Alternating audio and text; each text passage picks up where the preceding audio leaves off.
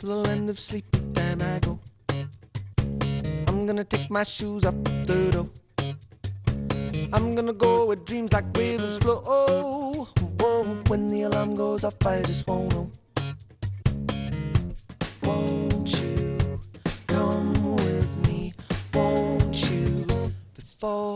Bueno, aquí estamos en la sintonía de Radio Popular Ri Ratia. Estamos ya con nuestros invitados e invitadas. Sofía Marroquín, Sofía. Egunon, buenos días. Fernando Allende. y Juan Mari Gastaca. ¿Qué tal, Unón? Bueno, eh, tenemos unas cuantas cuestiones ¿eh? sobre las que abordar. ¿Cómo queréis empezar? ¿Por locales o por globales? Porque lo tenemos así general. ¿eh? Tú saca la que quieras, yo me da lo mismo, porque llevo tres días sin ver la televisión ni leer la prensa. Mira, hay, fíjate, pues hay un tema ¿cómo- local. cómo estoy? Hay, hay un tema local que los oyentes lo han cogido esta mañana. No es que le hayamos dedicado especial atención, pero lo han cogido esta mañana los oyentes. Algunos estaban haciendo y opinando sobre ello. Porque ayer Donosti tomó una decisión que ya no va a conceder más licencias ni a hoteles, ni a pisos turísticos, ni nada en absoluto. Y dices, bueno, tanta presión hay. Bueno, eh, y algunos dicen que Bilbao tendría que copiar de lo mismo.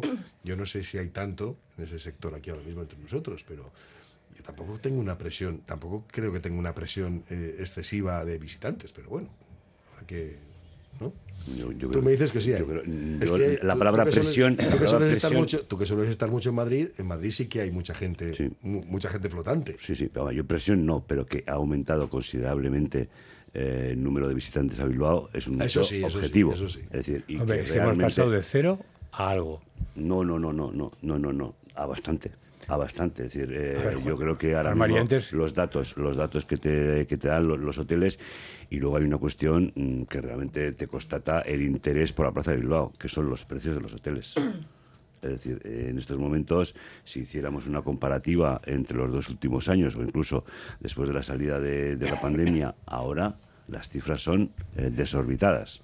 Desorbitadas.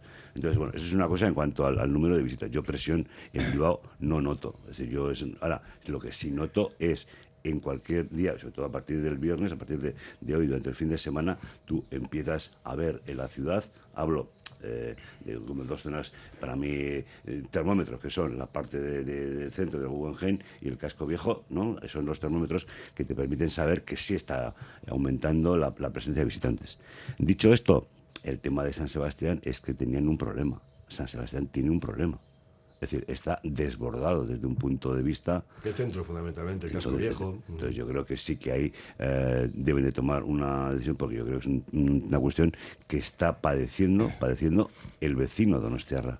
Y eso mm, eh, puedes estar allí, te lo pueden contar eh, amigos.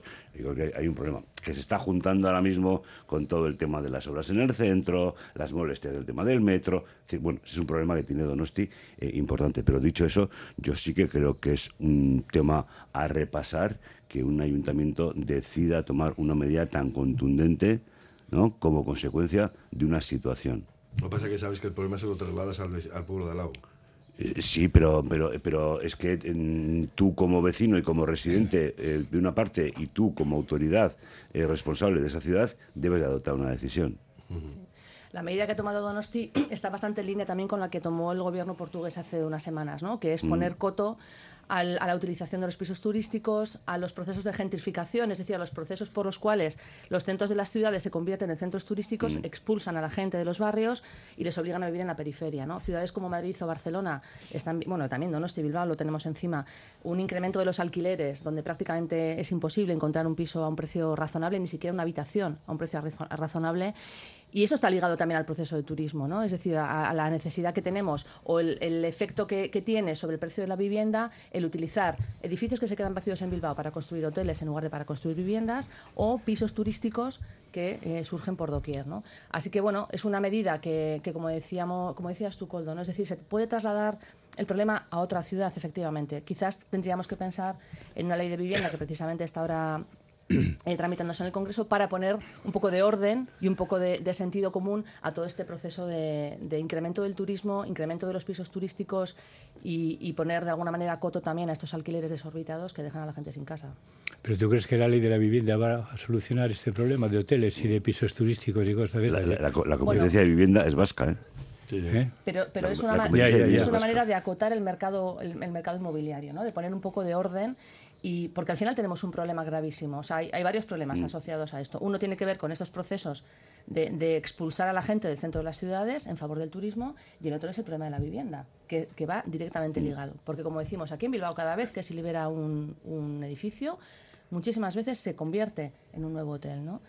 Pues bueno, Y ahora que decías lo de los precios de los hoteles y tal, lo que es un disparate las cosas que hemos oído con, con los precios cuando para la salida del tour, ¿no? Que eso ya es de, de vergüenza ajena. Porque Sí, pero yo, creo que es bastante comprensible, ¿no? Yo creo que no hay ningún acontecimiento deportivo a nivel internacional en cualquier ciudad del mundo que no sea aprovechada por el sector. El problema de, de eso es Pero, eh, no, que a eh, partir de, de que se ha acabado ese acontecimiento permanezca un poco durante un tiempo la subida que tú has experimentado. Pero te quiero decir, ¿por qué?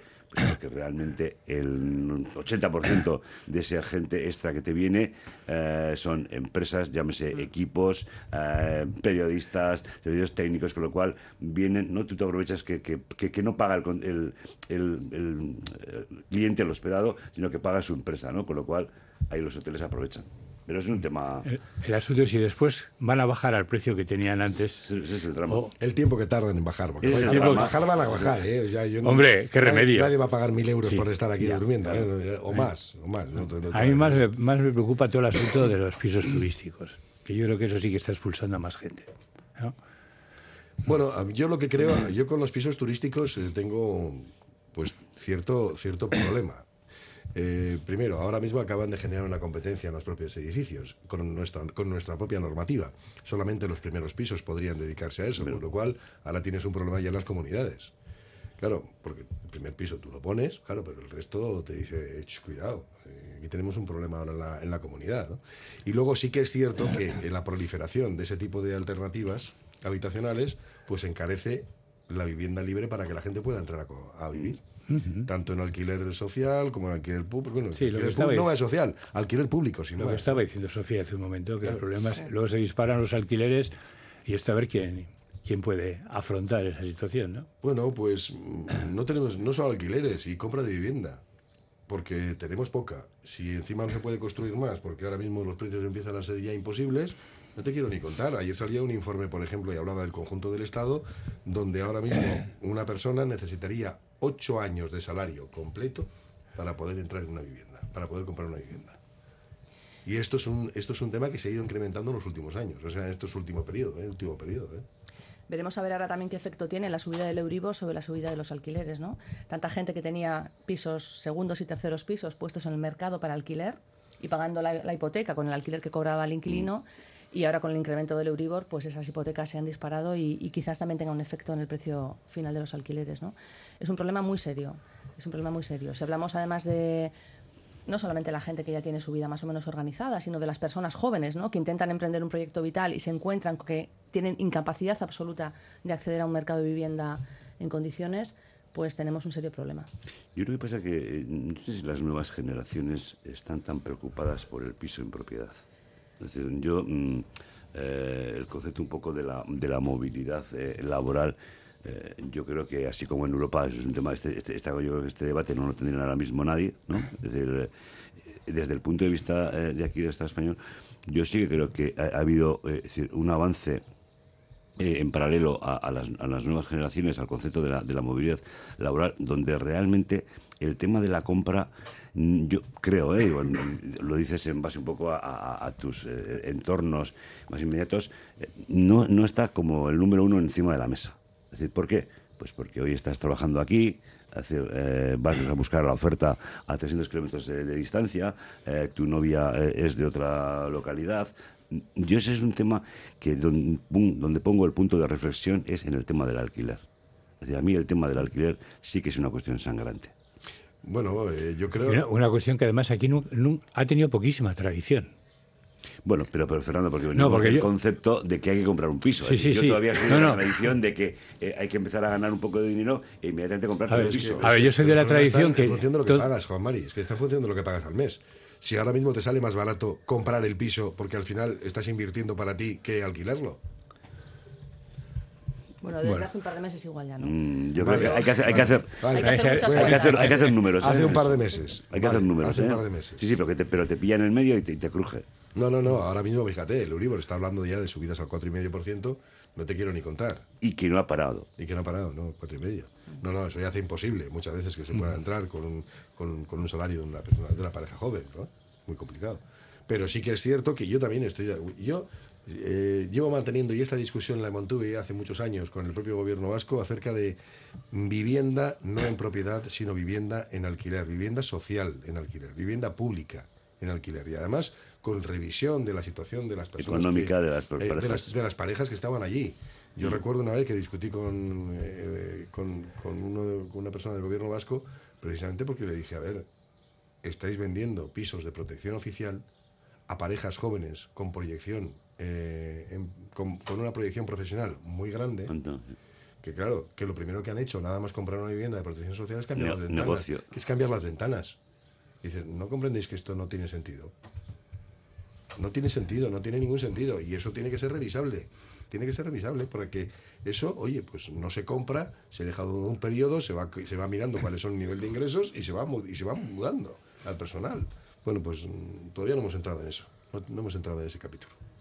Bueno, uno es ese tema y el otro tema es la entrada de los fondos de inversión a especular con todo el mercado inmobiliario. O sea, las- los grandes tenedores ahora mismo, aparte de estar muchos sentados en el Congreso, y por eso tampoco las leyes avanzan como tienen que avanzar, los grandes tenedores de vivienda en España, en nuestro país, tienen que ver mucho con fondos de inversión que se han hecho con, con edificios enteros para ponerlos a- en el mercado, ¿no? Es un mercado incontrolado, es un mercado que no tiene, que no tiene filtro, que no tiene, no tiene un, un tope, ¿no? Es necesario poner, regular esto porque, porque realmente tú hablabas, Juan Mari, con mucha razón del tema de los alquileres. Ya no es la compra, es solamente, no solamente es la compra, es el alquiler. O sea, ahora mismo, con un salario mínimo de, mil, de 1.080 euros y un alquiler de 800, 700 euros, No puedes vivir. ¿quién puede vivir? ¿No? No, no, tienes que, tienes, tienes que ir en pareja y un sueldo dedicarlo exclusivamente a eso. Con lo cual es una barbaridad, eso no se puede, o sea, no se sostiene porque pasa cualquier cosa y te quedas luego colgado de la brocha, o sea, está claro, ¿no? España tiene uno de los niveles de emancipación más, más bajos de, de todo nuestro entorno. O sea, en, en nuestro país los jóvenes se emancipan prácticamente a los 30 años. Casi cinco años por encima de la media de la Unión Europea, ¿no? No nos ganan los italianos, ¿no? Los portugueses, ¿A los, los portugueses a los 33, sí. Ah, yo en otro que extremo tenemos a Suecia, por ejemplo, que se emancipan a los 19. Sí, porque realmente a los 19 tienen cantidad de medios que el gobierno les ofrece para tener pisos de alquiler y con las subvenciones que tienen, ¿no? Mm. Y aquí a veces lo achacamos mucho al modelo latino, ¿no? Al modelo del sur de Europa, donde la familia es el centro. Pregunta a los jóvenes si quieren estar con- en el centro de su familia o si prefieren, bueno, pues tener, Tener- su vida independiente. tener su ¿no? centro. Tener su propio centro, Claro. efectivamente. Sí. Bueno, dice algún oyente que calle Zabala en Bilbao, uno, un hostel y 15 pisos turísticos. Nuestros hijos a vivir a los pueblos por la escasez de vivienda en el barrio, por ejemplo. El turismo hace que todos los precios suban. Eh, ¿Podemos los bilbaínos permitirnos salir a cenar o tomar un vino a precio de turista? Eh, dice, Lisboa ha prohibido los pisos turísticos, lo que comentabas antes, Sofía. Dice también, los hoteles son empresas privadas y están para ganar dinero. Se aprovechan de la situación lo mismo que nosotros cuando vendemos nuestro piso. Si podemos, por seis, no lo vendemos por tres. Eh, eso también es una realidad, que muchas veces la especulación parte de nosotros mismos. ¿eh? Claro. Nosotros funcionamos, nadie cree que... A ver, muchas veces te preguntan, ¿y tú crees que tu piso vale esto? No, pero me lo pagan. Yo- Y nadie va a venderlo por debajo del precio que considera que, ¿no? que esto, que esto lo está ofreciendo.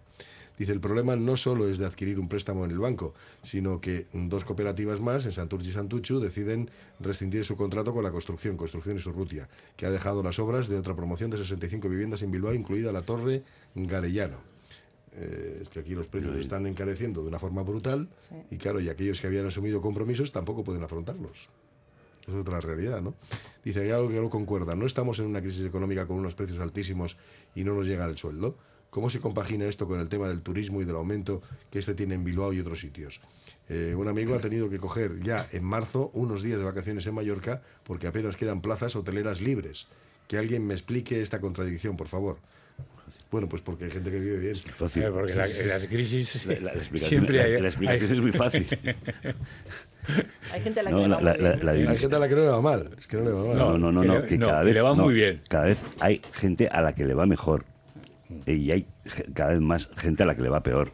Es- esa es la gran diferencia. Por eso es ahora mismo es esa situación, da igual, de, de restaurantes llenos, de me comentaba antes los precios. yo en ese tema eh, vives en Donosti y realmente yo el, día que entendí que los precios eh, están en función de lo que te paga el, francés eh, que viene, bueno, pues es verdad. Pero pasa que ese mismo pincho, si tú te lo quieres tomar, también tienes que pagarlo tú, igual que el francés. Pero el precio está en función de que el francés va a pagar más que tú. Sí. tengo 72 años, pensión decente, no podría pagar una renta y vivir con la pensión gracias al piso en propiedad.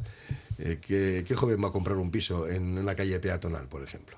Dice, en el edificio de mi hermana, Casco Viejo, hay dos viviendas turísticas y otras dos de alquiler para estudiantes, que cuando están vacías se alquilan a turistas. Todo la misma empresa, que les presiona para comprarles el piso. Bueno, es que claro, ahí ya se ha entrado como negocio y algunos están entrando a saco. Dice, fondos de inversión, mejor llamarlos fondos de delincuentes, aún no dan más lejos. Dice, eh, otro dice, el presidente del Atleti se ha hecho con un bloque entero en el centro de Bilbao. ¿Para qué? Pues para pisos turísticos, porque es una parte de su negocio. No, pues sea, para los jugadores. No, no, no, no. no, ah, Una, Parte, de las, una parte de las empresas que, tiene... En la, calle, de, la calle de Desma. Como calle de Desma. Y aquí mismo, aquí al lado, tienes también pisos turísticos y apartamentos turísticos. No, no, digo el presidente de ti. Sí, yo también. Te digo la empresa que, que una de las, de las que es socio tiene eso. Apartamentos turísticos, pisos turísticos. Es un negocio.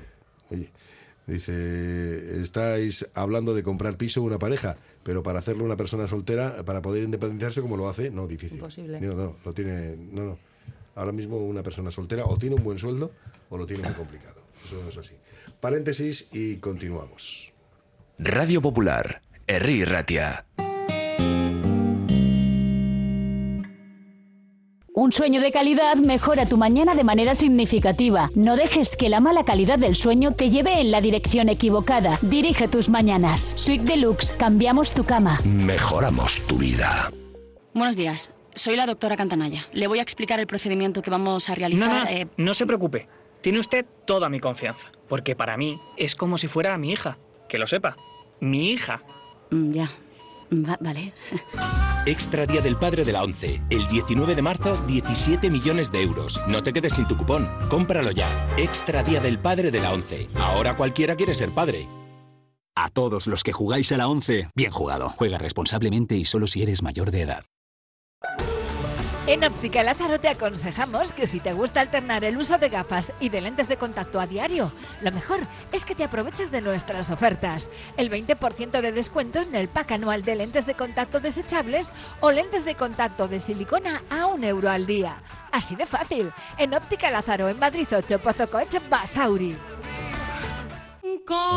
Temporada de teatro en Meachari Aretoa de Musquis. Los sábados 11, 18 y 25 de marzo, disfruta de la magia del teatro, comenzando con la función Muchos Amigos Negros. Abónate a la temporada completa. Además de un gran descuento, disfrutarás gratis del musical La Chanson Francesa. Somos cultura, somos diversión, somos Meachari Aretoa. Vámonos a la playa. Vámonos de crucero. Vámonos a Disney. Vámonos de fin de semana. Vámonos donde quieras. Pero apaga y vámonos. Viajes Eroski. Sueñas. Vuela. Malda Bikes, auténticos profesionales de la bicicleta y los patinetes eléctricos en Bilbao. Reparación, venta y alquiler con el mejor asesoramiento. Nuestro mecánico ha trabajado en los mejores equipos ciclistas internacionales. Malda Bikes, lo que los ciclistas y patinetistas necesitan. Malda Bikes en Blas de Otero 61 Bilbao. Confía en nuestra experiencia y ahorrarás. Reciclos llega a tu ciudad. La nueva aplicación con la que podrás ganar premios solo por reciclar. Participa reciclando latas y botellas de plástico de bebidas. Cuida tu entorno y gana premios. Descárgate la aplicación Reciclos y empieza a formar parte del reciclaje del futuro. Ecoembes, Ayuntamiento de Basauri y Diputación Foral de Vizcaya. En Verdeacar te indicamos cuál es el cargador perfecto para tu coche eléctrico. Verdeacar en Bilbao. Asesoramiento, instalación, gestión de subvenciones y mantenimiento para particulares, parking comunitarios o empresas. Tendrás el control total de tu cargador mediante la APP. Enchúfate al futuro. verdeacar.com. Tasaciones gratuitas y sin compromiso. Un servicio personalizado y confidencial. Compramos joyas, moneda, relojes o lingotes. En Compro Oro Indauchu encontrará a los mejores profesionales. Compro Oro Indauchu, Alameda San Mamés 49, salida Metro Indauchu. Para cualquier consulta puede llamar al 94 410 9041.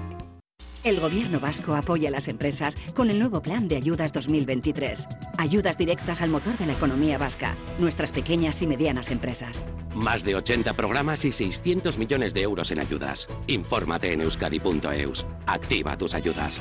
Gobierno vasco. Euskadi. Bien común. Día Internacional de las Mujeres. El Ayuntamiento de Munguía ha preparado una programación muy variada durante todo el mes de marzo para concienciar y sensibilizar a la ciudadanía. Homenaje a las mujeres baserritarras, skate room de igualdad, talleres, teatro, charlas. Más información en munguía.eus. Munguian Bardintasuna. Pizzería Totó, auténtica pizza italiana, artesanal y con raíces de Calabria, lavarese, brindisina, calabrese, calzone, milanesa, toscana y la especial de la casa, la deliciosa Totó, con panceta, rúcula y ricota ahumada. Sumérgete en la auténtica gastronomía italiana. En Ribera de Botica Vieja 27, la pizza italiana se llama Totó. ¿Hora de renovar tu hogar? Aprovecha las rebajas de Movalpa, líder en fabricación y diseño de cocinas. Del 7 al 31 de enero ven a Movalpa y descubre la cocina que habías soñado. Y a un precio increíble. Visítanos en Baracaldo, Retuerto Calea 53 o en Bilbao Centro, Gran Vía 83 y puedes pedir tu cita en movalpa.es. Movalpa, cocinas diseñadas para ti. Panes, empanadillas, choripanes, paninis, bocadillos en la panadería y panadería Saidani no solo te los damos calentitos del día, sino con un trato como en casa. Y tenemos las palmeras más ricas, ¿cuáles? Las auténticas palmeras de Goisalde. La panadería y panadería Saidani. Estamos en Bilbao y Parraguirre 5 y Colón de la Reategui 44. Gastro César, negocio de segunda generación donde fusionamos la carnicería tradicional y la cocina de alta calidad y producto fresco, carne de Vizcaya madurada en nuestras cámaras, cerdos criados con castañas y pollos camperos. En Pérez Galdós 16, Gastro César, tu carnicería de confianza. Aviso importante, Pennature y el Almacén, tus tiendas de mascotas en Bilbao, amplían sus servicios para tus mascotas. Peluquería, alimentación, accesorios y ahora farmacias veterinarias. En María Díaz de Aro 12 y en Zumalacárregui 93 frente al Parque Echevarría. Judith Maruri Odontología, un nuevo concepto de clínica dental en Bilbao. Ofrece al paciente un servicio Slow Concept, personalizado y de calidad sin mirar el reloj. Odontología en general, endodoncia, implantes, elevaciones de senos, injertos de hueso, con la primera revisión y radiografías gratuitos. Judith Maruri Odontología, en Ercilla 6, 623 12 47 32 y en www.judithmaruri.com. Jornadas de puertas abiertas para el bachillerato en el Centro de Formación Somorrostro. Ofrecemos a tus hijos formación personalizada, nuevas metodologías, clases en inglés y el aval del 100% de aprobados en la evaluación de acceso a la universidad. Jornadas de puertas abiertas para el bachillerato en el Centro de Formación Somorrostro. Te esperamos. Bizkaiko Foru Aldundia. Diputación Foral de Vizcaya. En la Vizcaya 2405, en Berriatúa, se va a producir un corte de carril con paso alternativo regulado desde el lunes 13 de marzo al miércoles 5 de abril entre las 6 de la mañana y las 8 de la tarde. Y en la Nacional 240, en Lemoa, continuará el corte de un carril con paso alternativo regulado hasta el próximo jueves 16 de marzo durante todo el día. Más información en vizcaya.eus. Vizcaya Egiten. ¿Quieres dejar de fumar y no puedes? El Centro Mendy en Las Arenas tiene la solución. Tres sesiones de tratamiento láser indoloro por 180 euros en vez de 320. También tenemos otros tratamientos en acupuntura. Llámanos al 609-555-438 y deja de fumar ya. Centro Mendy, tu centro de referencia para dejar de fumar. www.centromendy.com Bueno, pues vamos a seguir aquí en este tiempo de, de tertulia con algunos otros asuntos del día. La verdad es que revoluciona ¿eh? esto de la, la gente se revoluciona con la vivienda, se revoluciona mucho. Bueno, hay un asunto también que me llamó mucho la atención y es que Escribas ha ido a Bruselas, ha llegado a un acuerdo con Bruselas sobre las pensiones. Y dices, ya, ¿y los de casa qué? Porque con los de casa todavía no ha hablado. Y dices, ah, pues estupendo. No, llega a un acuerdo, lleva él. Sí, sí. No, lleva un acuerdo allí, pero, pero aquí ni agentes sociales ni nada. Y dices, pero bueno, ¿y esto cómo vas a sostenerlo? Si luego aquí no hay acuerdo. Bueno, no es que no hay acuerdo, sino que ese plan que lleva va en función de que no te corten los fondos europeos. Claro, claro. No, no es que ya no, no hayáis hecho un acuerdo Hombre, pero con los lo agentes lógico- sociales. Pero lo lógico sería que primero llegues a un acuerdo aquí con tus agentes sociales y Ya. lleves el acuerdo ya a los fondos, esto es- a los fondos es- de recuperación. Esto es como el combate de boxeo. Es decir, mm, mm, si no, son 12 asaltos, entonces no hay, no hay 13. Entonces esto es igual. Te han dicho que se acaba el tiempo. Y usted tiene que venir aquí y díganos qué es lo que tiene entre manos para el tema de las pensiones. Y entonces él ha cogido y ha llevado lo último que tenía, se lo ha llevado allí. Y entonces ahí no ha llamado a nadie, pero no lo ha llamado a nadie porque eh, él no quiera, sino porque ya no tiene más tiempo. Sí, sí, no tiene tiempo, pero porque se han enredado mucho en el asunto este. O sea, que, de- Juan Mario, que se han enredado. No, no, no, Claro. no tengo Sí, ninguna sí, duda. Cada eso. dos días va sacando las cosas este hombre. Bueno, algunos globos sonda. Bueno, y por cierto, también ha habido un tema que yo creo que, por novedoso, por ser el secretario general de un, de un sindicato, ¿eh? que se ha mostrado favorable a retirar la prestación por desempleo y otros subsidios públicos a personas paradas que rechacen ofertas de trabajo, siempre y cuando hayan recibido formación para ello, etcétera. Eh, bueno, dice que una persona que rechaza una oferta de trabajo ofreciéndole formación y teniendo cualidades y cualificaciones para poder hacerlo, desde luego es una persona que si está recibiendo un subsidio público, ya sea por desempleo o ingreso mínimo vital o cualquier otra cosa, eh, el país debe plantearse si debe seguir cobrándolo o no. Se las trae, ¿eh? Una reflexión de estas características. Pues yo, yo tengo opinión sobre eso. Se la debe de quitar la prestación. Si se le ofrece un trabajo que tiene que... que- Le- yo- le- le- lo único que ese trabajo tiene que tener dignificación, No, etcétera y tal. ¿eh? él- él Con las condiciones- con las condiciones que él ha- las que ha condiciones. puesto, ¿no? Él ha, re- él ha- él- él ha enumerado cada una de las de los Sí, sí, condicionantes. Entonces, si esos condicionantes tú rechazas el trabajo, por supuesto. Es decir, no te- es que no te mereces, no te mereces que tu país te esté pagando una prestación. Porque te ha dado oportunidades para salir de la situación en que estás Ojo, yo cumpliendo todas estas Por condiciones. eso, por ¿eh? eso, por eso. Sí, sí.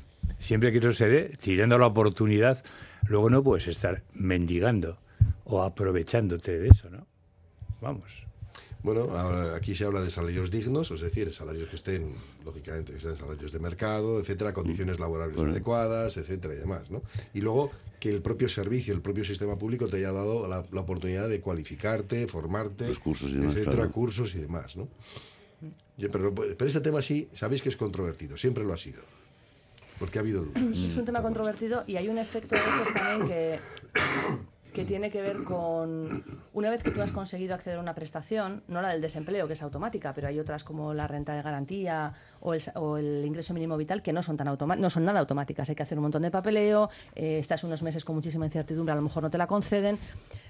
Eh, si acceder a un trabajo pone en riesgo esa prestación que tanto te ha costado conseguir y cuando pierdes el empleo te quedas prácticamente sin, sin suelo, ¿no? sin, sin ninguna prestación durante los meses hasta que encuentras otro empleo, hasta que vuelves a renovarla, pues a veces eh, es lo que se llama también la, la trampa de la pobreza, ¿no? Es decir, no accedo a un trabajo ante el riesgo de que ese trabajo después se me termine y cuando tengo que entrar otra vez en el sistema para recibir la ayuda mientras busco otro empleo, estoy en una situación de absoluta eh, vulnerabilidad, ¿no?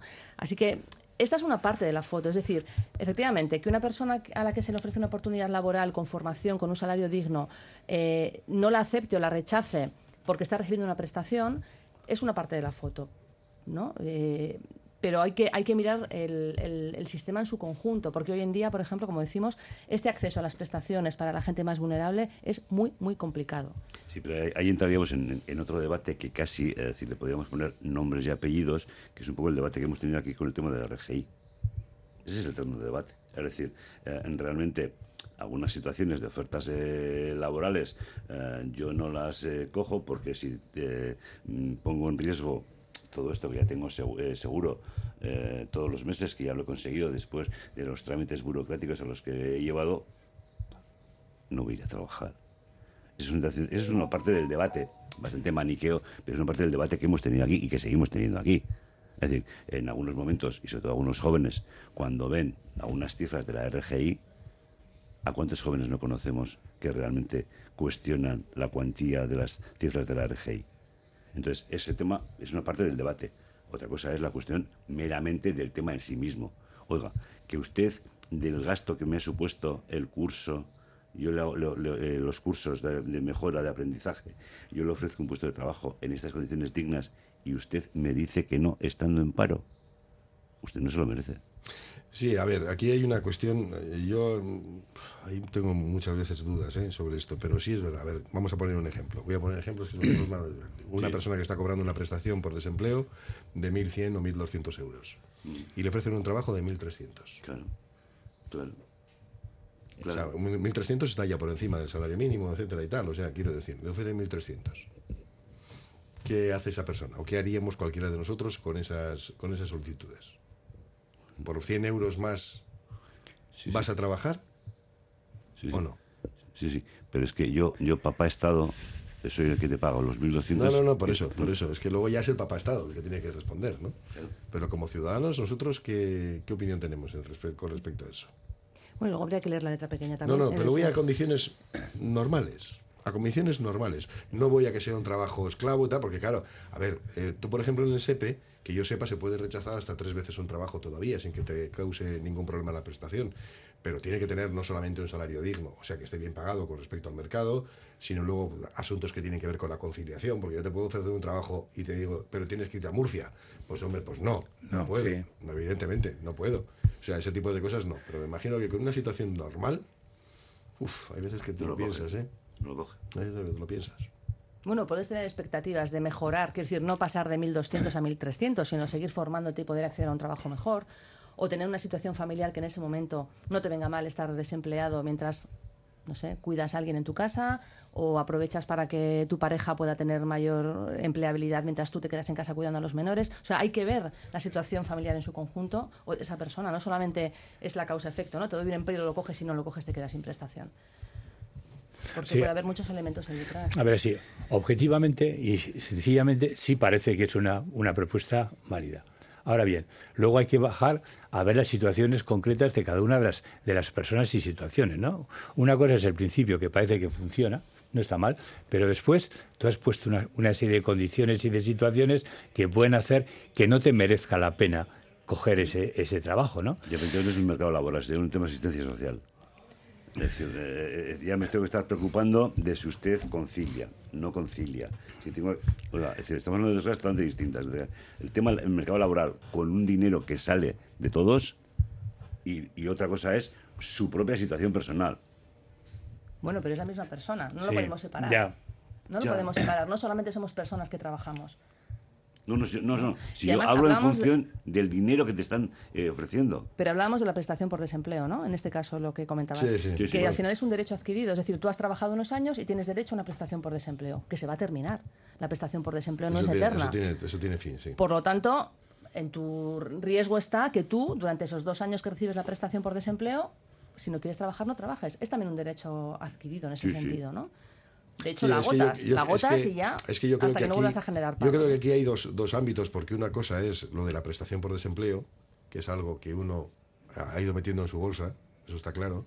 Y otra cosa es, por ejemplo, tener ingreso mínimo vital, etcétera, o tener renta garantía de ingresos y que te hagan ese tipo de propuestas. Ahí está la gran, la gran batalla. Bueno, y de hecho se está, se está regulando en ese sentido, ¿no? Por lo que decíamos antes. Si trabajando solamente vas a ganar 100 euros más que lo que ganas sin trabajar, probablemente es des- desincentiva, ¿no? No hay, no hay mucha motivación, probablemente en alguna parte de la población, para acceder a un empleo, ¿no? Por lo tanto, esas ideas que hay encima de la mesa también de compatibilizar empleo y prestación para alcanzar un sueldo digno, porque también con 1.080 euros tampoco se puede vivir dignamente. No, ¿no? bueno, ya hemos comprobado que si alquilas un piso de 900, no, no comes. Por lo tanto, no es ninguna panacea muchas veces encontrar un empleo de esas características, ni tampoco es ninguna panacea recibir una renta de garantía. ¿no? Bueno, dice algún oyente, dice, esto es una barbaridad, tenemos subcontratas en Vizcaya buscando trabajadores formados pero ofreciendo empleos con convenios de otras comunidades muy por debajo de lo local. Hay que ir a trabajar Pero por debajo de los convenios vascos. No, no, evidentemente no. Esto Claro, no claro. se puede permitir. Esa no- esa no es la condición de la que está hablando el sindicato. No, no, está hablando de, de de solicitudes dignas de Un empleo. contrato digno. Sí, eh, dice, si Europa es mandada por Estados Unidos y mercados y España gobernada por Europa, ¿quién manda en España? Ah, bueno, ¿quién dice, por ahí tenéis lo del plan de pensiones, lo de la guerra, etcétera, y si no haces que quieren, que te cortan el grifo. Bueno, también dice, esta condición ya estaba contemplada hace años, que no podías realizar una oferta, rechazar una oferta dos veces por la especialidad eh, de tu especialidad, como en Francia. Yo creo que en el SEPE eran tres eh, solicitudes las que te podían hacer, creo que era así. Eh, solamente avisan para trabajos precarios y a las personas que cobran un paro alto. Dice, Eh, y si el trabajo está bien pagado, digno, con formación, y lo rechazas porque es en rentería y tú eres de Zaya, habría que penalizar. Claro. Claro, está, la- está el- lo que ocurre. Es que es luego las- los detalles. El diablo está en los detalles. Dice, por supuesto que hay que quitarles la prestación. Conozco a varios jetas, dice un oyente. Otro dice que le llamen del paro, eso es una utopía. Bueno, también no hay gente que le llaman. ¿eh? Dice, es un si es un trabajo digno, por supuesto. Y todo con matices, por supuesto. Por 1.300 euros lo que hace falta es subir los sueldos. Eh, luego dice también otro oyente que el seguro de desempleo lo he estado pagando desde los 21 años hasta los 63 que tengo ahora. Claro, es que aquí los matices son, son muy complejos. Sí, ¿eh? ahí está el quid de la cuestión. El quid de la cuestión es muy complicado. Yo comprendo que es absolutamente complicado, pero sí que es verdad que luego se crea, se crea ese clima social de... Fíjate lo que ocurre. Mira, yo por ejemplo, cuando, cuando hablo al oyente de las subcontratas y demás, yo siempre he abogado por algo que yo no sé por qué no se ha explorado nunca y no sé si es posible, ¿eh? pero que sea el propio SEPE, el propio Lambide en este caso, el que se convierta en, en una agencia de contratación. O sea, agencia de contratación me refiero que tenga el mismo sistema que las eh, empresas de trabajo temporal. ¿Por qué razón no puede serlo? Una especie de, de empresa de trabajo temporal. Te vas a garantizar que lo que paga la empresa se ajusta a lo que Marcas. a lo que marcas y ya está. Si no hay más. Es que si no el trabajo está en las empresas de trabajo temporal, que lo tienen que hacer, pero si los pagados están en el otro lado. Sí. Yo a eso nunca, nunca he encontrado ninguna explicación y eso que le he dado vueltas y vueltas y digo, en algunos países se hace algo parecido con la mitad. Bueno, yo creo que bolsas a, a Adeco y a Randstad no le gustaría nada, ¿no? Eh, probablemente no, probablemente no nos gustaría en absoluto. Pero yo creo que la lógica me dice eso. Pero bueno, paréntesis y continuamos. Un sueño de calidad mejora tu mañana de manera significativa y sin esfuerzo. No dejes que la mala calidad del sueño te lleve en la dirección equivocada. Dirige tus mañanas. Si eres de las personas que están preparadas para invertir en su salud mejorando la calidad del sueño, ponte en manos expertas. En Swig Deluxe te escucharemos para dar soluciones únicas a tus necesidades. Swig Deluxe, cambiamos tu cama. Mejoramos tu vida. El gobierno vasco apoya a las empresas con el nuevo plan de ayudas 2023. Ayudas directas al motor de la economía vasca, nuestras pequeñas y medianas empresas. Más de 80 programas y 600 millones de euros en ayudas. Infórmate en euskadi.eus. Activa tus ayudas. Gobierno vasco. Euskadi. Bien común. Galería 8360, apasionante espacio versátil de arte, moda, deco, donde encontrar regalos diferentes. Galería 8360, la boutique de los diseñadores vascos. Solo este mes 50% de descuento en la colección de invierno de ropa, calzado y complementos. Acércate a Fernández del Campo 23, Galería 8360. Llevamos el gasóleo a donde nos lo pidas. Somos distribución de gasóleo a Jarte para automoción, agrícola industrial, calefacción y maquinaria de obras. Estación de servicio a Jarte en Arrigorriaga. Se realizan pedidos online. Distribución de gasóleos a Jarte 94 671 0277. Ven al pulmón de Baracaldo, ven a Virica. Todos los viernes y sábados tenemos eventos en directo. Conciertos, monólogos, DJ sessions, teatros musicales, ideal para celebraciones. El antiguo restaurante Reca ahora se llama Virica, en el regato, Escauritza Galea 20, tu lugar de referencia abierto de martes a domingo, 944-145-164. El servicio de café de Ipar Vending Group mejora el ánimo y los niveles de energía en la oficina. Te prestan una estupenda cafetera, se preocupan por el servicio técnico. Cuando lo solicites, te envían gratis tu pedido de cápsulas del mejor café y sus complementos. Infórmate en hiparvendinggroup.com. New Venecia Santuchu, más de 14 años con los mejores bocadillos, sándwiches y platos combinados, 5 tipos de hamburguesas, pan recién horneado, patatas y cazuelas caseras. Con nuestra carta musical no podrás resistirte a pedir un bocata Michael Jackson, un sándwich Prince o atrévete con la hamburguesa Shakira. Todo esto y mucho más en New Venecia, Padre Pernet 3, Santuchu. Comidas y cenas a buen ritmo. Rebajas de invierno en novedades del hogar, los especialistas en cortinas. Viste tu cama, elige tus alfombras o llévate las mejores toallas en las rebajas de novedades del hogar. Y además seguimos regalando la mejor confección de cortinas de salón y habitación. En Alameda Urquijo 21, en el centro de Bilbao. Novedades del hogar.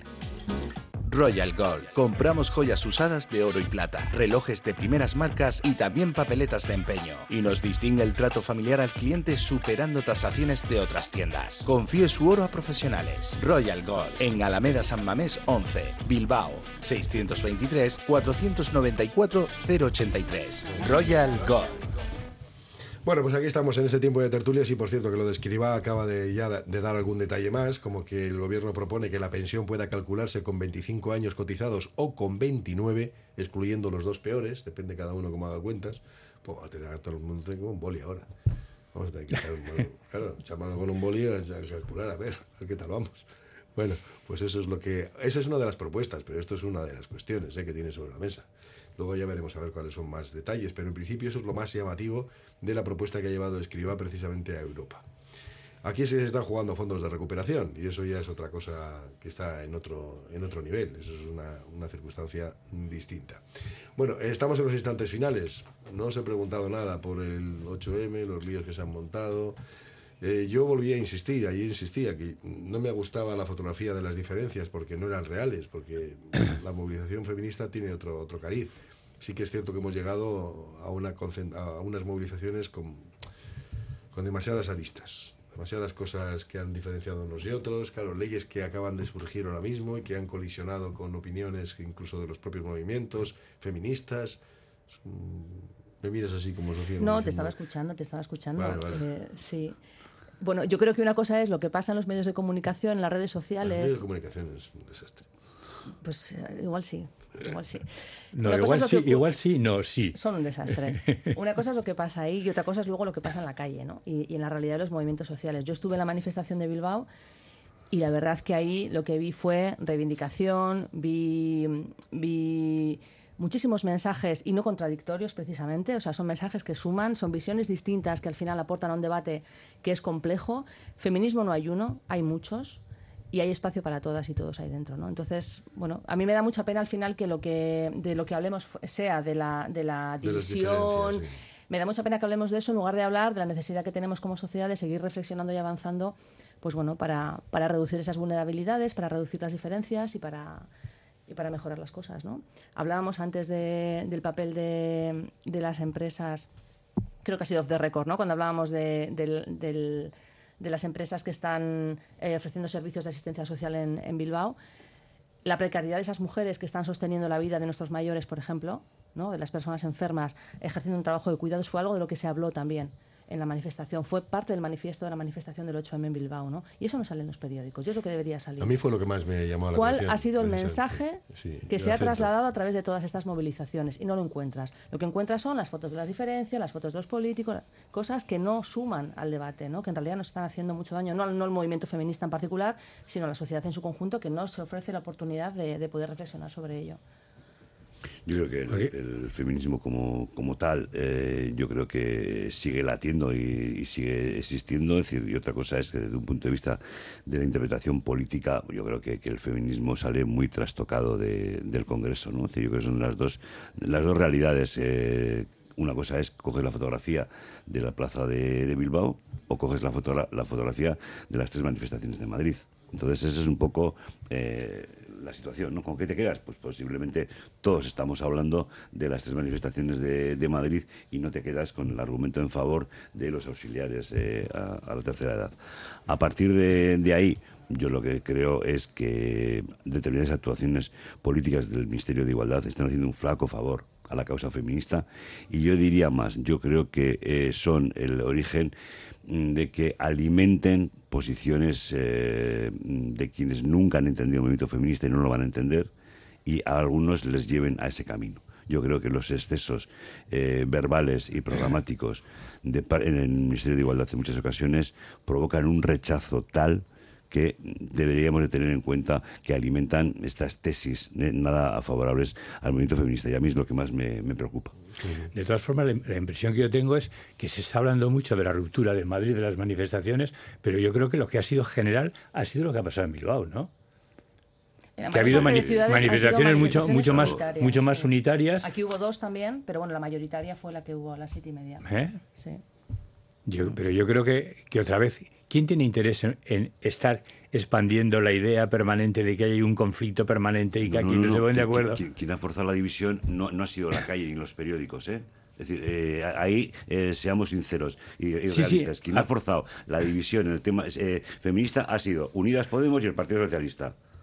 Vale, de acuerdo, eso sí. Un periódico, ¿eh? No, no, pero, el que es- ruido alrededor, pero luego el sí, ruido que se ha montado alrededor, la, imp- la impresión que, te- que tiene mucho ciudadano es que eso ¿eh? es lo, lo normal, la bronca entre dos, con- dos corrientes. Y en cambio, la, la visión unitaria, unitaria con sus pluralidades y con sus diferencias que ha habido en otros lugares como Bilbao, eso no sale.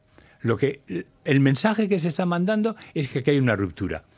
Que es, ver- Es que- verdad. que es verdad que existe, Es verdad. pero también es verdad que existe otros espacios y otros momentos en los cuales esa ruptura no se ha producido. No, pero pero ¿Eh? es más, es decir, yo creo que se ha insistido mucho más la ruptura dentro, en la división dentro del propio gobierno de coalición.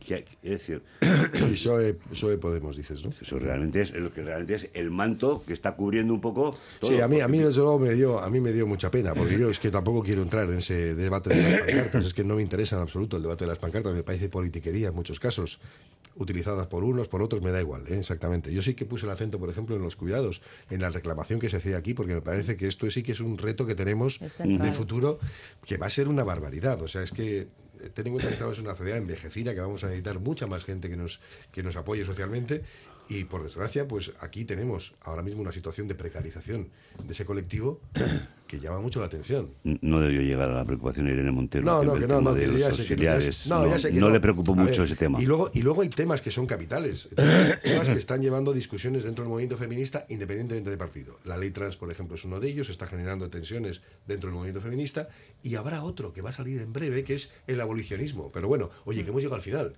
Eh, Fernando Allende, Juan María Gastaca, Sofía Marroquín, que me había, dado cuenta. Hala.